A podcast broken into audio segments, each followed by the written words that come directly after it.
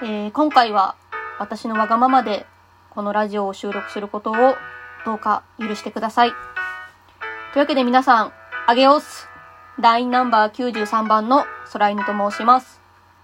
えー、この度ですね、私の愛してやまない楠田愛菜、渡辺結衣の気分上等、まあ、通称あげラジという番組がですね、おそらくこのラジオが更新される3月31日水曜日をもちまして最終回を迎えるということで、勝手ながら振り返りと私がこの番組に対しての感謝の気持ちを込めた放送をお届けしたいと思います。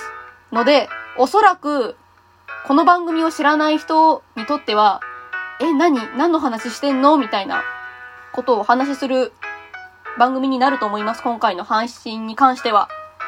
でもどうか、ちょっと個人的に自分の中で、ちょっとこのアゲラジに対して伝えたいことというか、自分の口で、まあ、できれば形にしたいなっていう思いがあって、この放送を収録しているので、今回は、ちょっと、ちょっとだけ犬のわがままに付き合ってほしいです。よろしくお願いいたします。まあ、正直ね、でも、実感がないのよ。終わるって。いや、だってもう本当に毎週、ね、今は水曜日更新なんで、毎週毎週、一週間必ず聞いてました。あげラジオ。もはやね、生活の一部っていうか、体の一部になってたんですよ。あげラジが。え、嘘やろ？終わるの？マジで？みたいな気持ちはね、正直ある。正直ね。なんだろう。3月31日の放送を更新しても、なんかしれっと4月も更新してるんじゃないかっていう淡い期待もなくはない。正直。ちょっとだけある。まあでもね、悲しいんですけれど、まあラジオに限らず、こういうコンテンツって、いつか終わりを迎えるものではあるので、生ものというか、生きているので、そういうコンテンツって。だからまあ、ツイッターのお知らせとか見てると、ああ、やっぱり嘘じゃないのかなって思ったりもします。まあ、悲しいけど、まあ、悲しんでばっかじゃ、しょうがないっていうか、なんかもうちょっとなんか笑顔で送り出してあげるのが、まあ、自分にできることかなと思いまして。いやでも本当にね、まあ大体約6年間続いた番組なんですけれど、あげラジって。振り返るとね、本当にいろんなことあるの。本当に。なんだろう。自分がね、思いつく限りでこう、パッて思い出せるのは、まあ、やっぱり一番有名なのは、あれですかね、ゴールデンタイムに言い放ったゴールデンボールとか、あとは、まあ、団員集会っていうイベントがあるんですけれど、その中でね、あのみんな大きな声では言えないけど、誰もが羨ましがったケツバットとか、通称ケツラジなんて呼ばれたりもした。それから、みんなで一致団結して倒した。打倒ルイージ。それから群がる鳩。あとあと、動画界だとね、ちょっといろいろいろんなとこにご飯食べ行ったりするみたいな放送が多くて、そんなご飯食べる団長図に癒されたりとかね。それからあの悲しい縮図を描いてしまったアゲラジ人生ゲームとか。まあ、正直、語れば語るほどいっぱい名言とか伝説が出てくる番組ですよ。アゲラジは。本当にね、いろんなものを残してくれましたよ。いや、残しやがったよって言うと、口が悪いですけれど、いい意味でも、本当に、濃いんですよ。番組。濃い。濃厚ですよ。本当に。なんかたまになんか、聞いてて、あ、普通のなんかよくあるラジオ番組だな、みたいな感じで聞いてたら、ある日突然、あの、カルピスの原液がそのまま出てきたみたいな感じの濃い番組が、あげラジでしたよ。いやー、ちょっとね、ここからなんですけれど、まあ、自分語りというか、ちょっと自分の思い出をお話しする感じになっちゃうんですけれど、どうか許してください。なんだろう。なんでそもそもこういう形で放送を残そうかって思ったのが、自分にとってちょっとアゲラジっていうものが結構特別なものなんですよね。まあ、いろんな私、ラジオ番組聞いてたりとか、お便りを送らせていただいてる身ではあるんですけれど、その中でもちょっと、アゲラジに関しては、ちょっとだけ思いが違うというか、捉え方が違うって言えば良いんでしょうか。まあ、なんでかっていうと、自分の原点なんですよね。アゲラジが。そう。あれは、過去を遡ること何年前だろう。私がまだ、高校生になりたてだった、高校1年生だった頃、初めてラジオにお便りを送ったのが、アゲラジだったんですよね。でね、そして、そのお便りが採用されたのも、アゲラジだったんですよ。いや、今でもね、考えるとね、恐ろしい。当時高校1年生。それでまあちょっと、終わるってなって、あとこの番組を収録するにあたって、初めてお便りを送った過去の放送を聞き直したんですよね。まあ、初々しい。自分で言うのも恥ずかしいけど、本当にお便りの内容が初々しかった。なんか本当に頑張って書いたな、あの頃っていう文章がね、滲み出てる。いやー、だって、お便りの書き出しがさ、あれだよ初めてメールしますだったからね。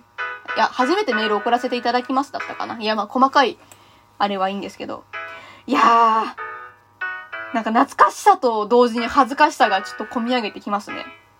あと、ちょっと失礼かもしれないんですけれど、まあ、大体、まあ、6年ぐらい前のラジオなんで、団長図の声が若干若かった。若かったっていうかなんか、団長図も初々しかったね。ちょっと自分が言うのも失礼かもしれないんですけれど。それからね、あの、家中駆け回った記憶がある。お便り読まれた時。親にね、何してんのってどう心配された。でも、こんなことやってるって当時言えなくて、あの、親が割とオタク文化嫌いマンだったので言えなくて、いや、なんでもないって言いながら家の中をずっとぐるぐる回っとった。それで、なんだろう、初めて声優さんのイベント行ったのも、アゲラジの団員集会だったんですよね。本当にチケットを、なんか当日の前々日ぐらいに買ったから、まあ、席は結構後ろだったんですけれど、もう本当に楽しかった。だからイベントってこんなに楽しいんだっていうイベント楽しい欲も湧き上がった瞬間でしたし、で、一番最初っていうか初めて参加してね、一番印象に残ったのがね、あ、二人ってこんなに身長差あるんだっていう。まあ内容もね、すごい面白かった。いろんなお話楽しかったけど、一番びっくりしたの、あ、私の聞いてるラジオのパーソナリティの二人こんなに身長差あるんだっていう、びっくり。何食べたらあんなに大きくなれるんだろうなって思いました。何がとは、はないけどね。いやー、本当にね、いろんな歴史がありますね。6年間って、本当にだって小学校1年生から6年生の歴史じゃん。本当に長いよ。濃いよ、そりゃ。そりゃ濃くて当たり前だなって思いますよ。なんか私にとってね、この、アゲラジが本当にお便り人生の始まりというか、イベントとかね、こういう声優さんの何かに参加するみたいなののきっかけになったものでもあったし、いや、でもやっぱり自分の中で大きいのは、ラジオのお便りを送る楽しさを教えてくれたのが、アゲラジだったので、でね、気がついたら結果、出来上がった犬がこちらになりますって感じです。まさかね、きっと、高校1年生の当時思ってないよ。こんな、お前知ってるか ?6 年後、一人で配信撮ってるぜ、ラジオやってるぜ、なんて言ったら絶対信じないよ。絶対信じない。けどまあ、そんな、今ね、すごく楽しい、こんな今を作ってくれたのは、ちょっとアゲラジが影響してるのかなって、ちょっと思ったりもしております。なんだろう。自分の世界を変えてくれたきっかけになるものを教えてくれたんですよね。アゲラジが。だからまあちょっと、うん、悲しいのは正直ある。寂しい気持ちも正直あるけど、でもまあ今まで紡いできてくれた、アゲラジがね、紡いできてくれた歴史とか、楽しかったを、こう悲しむだけじゃなくて、笑顔でありがとうって送り出すのがまあ、自分らしいかなと思って、こうやってラジオを収録しました。ごめんね、今回はちょっと犬のわがままというか、ちょっと自分勝手、自分勝手っていうのもちょっと違うけど、私の内なる熱い思いをぶつけたかった。なんかのね、形で、お便りにしたら本当に長くなっちゃうから、一応送ったんだけど、お便り。でも本当に熱量ありすぎて長くなりすぎたから多分これ絶対採用されないだろうなっていうのは正直ある。まあ、そういうこともあるよね。まあ、というわけで、えー、アゲラジさん、まあ、改めて、楠田愛菜、渡辺結衣の気分上等さん、えー、6年間、約6年間ですね。